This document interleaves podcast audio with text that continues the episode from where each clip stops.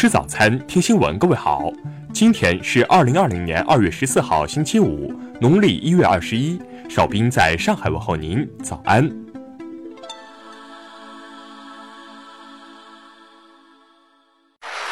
首先来关注头条消息：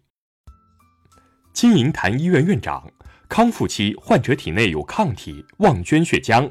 二月十三号晚九时。湖北省新型冠状病毒肺炎疫情防控工作指挥部召开第二十三场新闻发布会，有记者提问如何降低重症死亡率。武汉金银潭医院院长张定宇介绍，金银潭医院早期是收治新冠肺炎的定点医院，轻症、普通型和重症患者都有涵盖，现在只收治重症患者和重危症患者，导致死亡病例的绝对数略有增加，主要是老人和有基础疾病的病人。目前正在开展恢复性血浆治疗的尝试，已看出一些好的苗头。张定宇呼吁，康复期患者体内有大量的综合抗体，希望康复期患者伸出胳膊捐献宝贵血浆。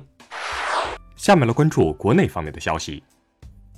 国防部十三号就美方起诉解放军人员一事表示，美方这一做法毫无事实依据，是完全的霸权主义行径和司法霸凌做法。中方对此坚决反对，并予以严厉谴责。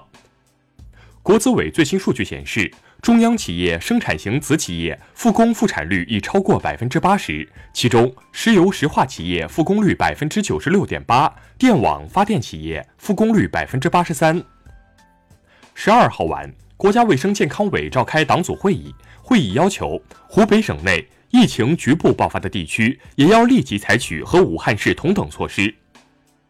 十三号，国家卫健委新闻发言人表示，从粪便中分离出病毒，并不意味着病毒的主要传播途径发生变化。生态环境部日前表示，新冠肺炎疫情发生以来，全国三百五十八个地市医疗废物处置设施运行平稳，涉疫情医疗废物基本实现了日产日清。国家发改委数据显示，截至本月十一号，全国口罩产能利用率达百分之九十四。一线防控急需的医用 N95 口罩产能利用率达百分之一百二十八。湖北省新型冠状病毒感染肺炎疫情防控指挥部昨天发布通报，继续延迟企业复工和学校开学。水利部昨天表示，随着气温逐渐升高，从本月一号起，内蒙古河段风河长度开始逐渐减少，黄河进入开河期，林情整体平稳。下面来关注国际方面的消息。美国白宫近日向国会提交2021年财政联邦政府预算计划，加大对人工智能和量子信息科学等新兴科技领域的投资，但削减了对基础科研领域的投入。一项最新民调显示，约百分之六十七的登记选民认为现任总统特朗普将在2020年大选中获胜。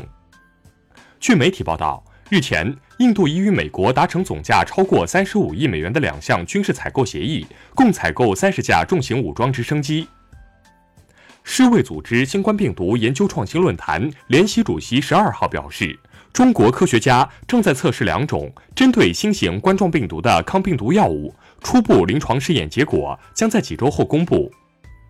当地时间十二号，英国下议院批准一项紧急反恐法议案。阻止释放正在服刑且服刑过半、具有恐袭嫌疑的重刑犯。据外媒报道，瑞士离开申根区公投将于五月十七号进行。法国官方统计机构十三号发布数据显示，法国二零一九年第四季度的失业率降至百分之八点一，创下十一年来的最低点。俄罗斯驻伊拉克大使日前表示。由于伊拉克国内局势紧张，参与实施该国关键汽油田上重大项目的主要外国石油公司的活动有部分或完全停止的重大风险。下面来关注社会民生方面的消息。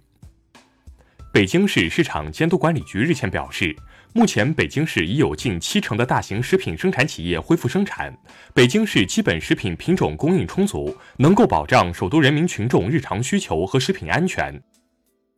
据湖南省湘潭市卫健委通报，湘潭市新增新冠病毒肺炎确诊病例一例，该病例曾在一月三十号至二月七号期间支援建设武汉火神山医院。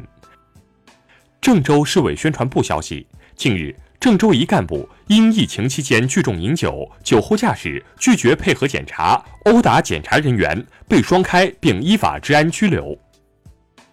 隐瞒行程致六十五人被隔离。近日，南京市公安局溧水分局依法对陈某某（女，五十四岁，南京市溧水区人）以涉嫌妨害传染病防治罪立案侦查。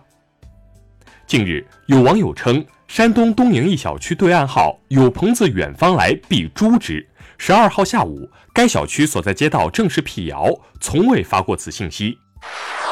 最后来关注文化体育方面的消息。昨天下午。二零二零东京奥运会女足亚洲区预选赛决赛阶段，中国女足一比一战平澳大利亚女足，无缘小组头名。十三号，东京奥运会和残奥会组委会主席重申，二零二零年夏季奥运会的日程不会受到新冠状病毒传播的影响。重庆市文化遗产研究院日前完成了对老鼓楼衙署遗址南区高台建筑基址的主动考古发掘，清理面积八百一十平方米。揭露各类遗迹二十九处。据北京市文联和北京美协的统计，新冠病毒肺炎疫情爆发以来，首都已有近三百位美术家创作了五百零四幅艺术作品，表达对一线抗疫英雄的敬意。以上就是今天新闻早餐的全部内容。如果您觉得节目不错，请点击再看按钮。咱们明天不见不散。